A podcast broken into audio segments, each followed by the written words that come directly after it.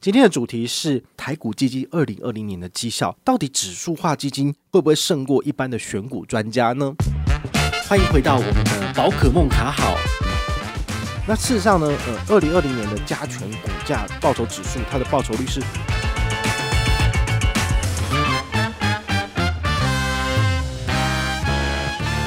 嗨，我是宝可梦。这个其实还蛮有趣的哈，就是好久没有回到我们的投资专栏了哈。那今天想要跟大家聊，就是说，诶。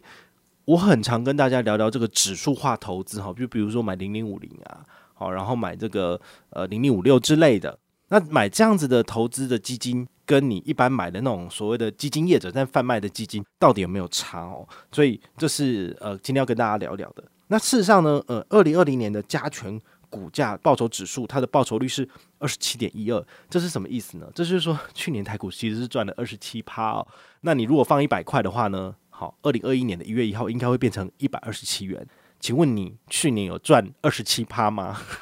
那我跟大家聊一下哈，其实我自己本身有用那个丰存股的台股功能，然后要买零零五零，然后从二月二十八号扣第一档，好，就是一次三千元之话，扣扣扣扣到十二月底，其实它的平均加总报酬率。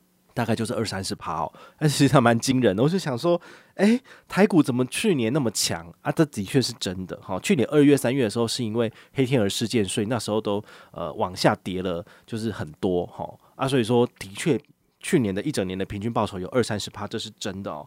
那在全台湾所有的这个呃台股的基金里面呢，总共大概有一百七十多只哦。那其中呢，其实有七十一只是超过指数的哈，就是它的报酬率有超过二十七点一二。但是呢，其实有更多，比如说九十九只的基金其实是输于二十七点一二趴的哈。所以你就知道嘛哈，你的年平均报酬如果是这样子，你买这个产品大概就是一个中位数哈，就是中间的这个数字。好，所以你打败一半，然后就是输过一半这样子。那至于你是有胜率的那一半，还是说你是输的那一半，那就不知道了哈，因为这个。呃，所谓的呃有指向性的这种特殊标的跟目的的操作的这种基金，其实它都是有经过人为的筛选跟操作，它就不见得能够呃完全的就是贴合这个市场平均报酬，就有点类似是在干嘛玩骰子，就是在赌博的意思哦。对啊，那我问你哦，呃，这个有专业人士管理的基金啊，吼。它到底是领先指数还是落后指数？好，刚刚这个数字一看你就知道嘛，七十超越大盘，百分有九十九只是落后大盘的，所以大部分的这个操作者，他们其实都是落后指数的。好，基本上是这个样子。我们跟二零一九年的情况来比一下，哈，就是同样是追踪台湾五十的这个报酬指数啊，好，台湾有一个那个台北富邦推出来的，好，富邦台湾采集，好，零零六二零八，这个它的报酬率是三十一点八七。好，它其实是胜过那个零零五零，哈，就是大家最知道就是元大台湾五十三十一点六九，哦，那这个数字代表什么意思呢？就是说台湾采集它给的这个报酬率比零零五零再多一点点，好，所以很多人都一直在讨论说，诶，那我到底是要买零零五零还是要买零零六二零八？好，我觉得他们之间的差异基本上是比较小的。那之前也有跟大家分享过，就是。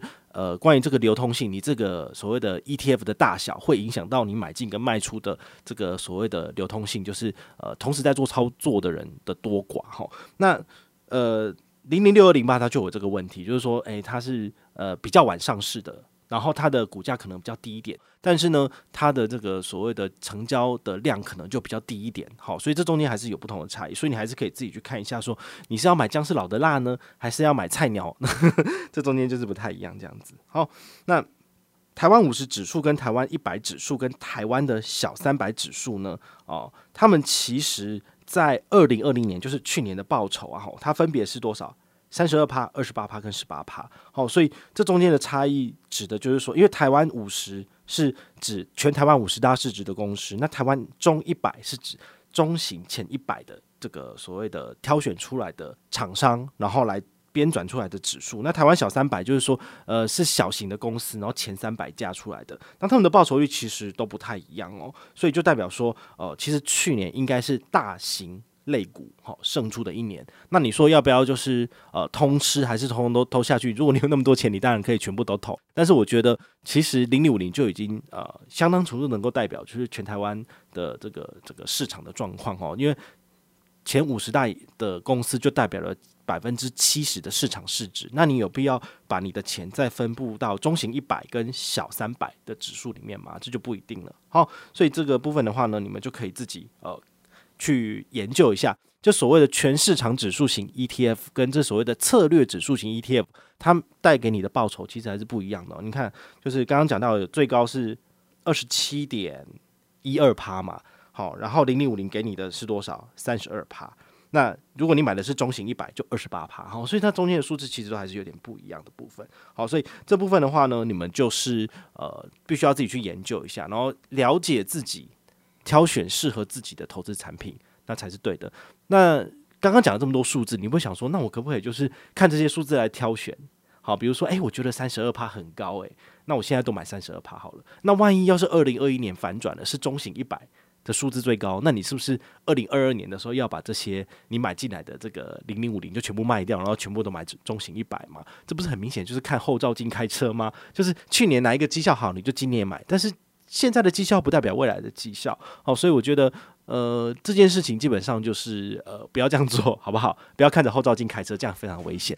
你还是要去想清楚你自己的交易哲学跟交易策略。那么。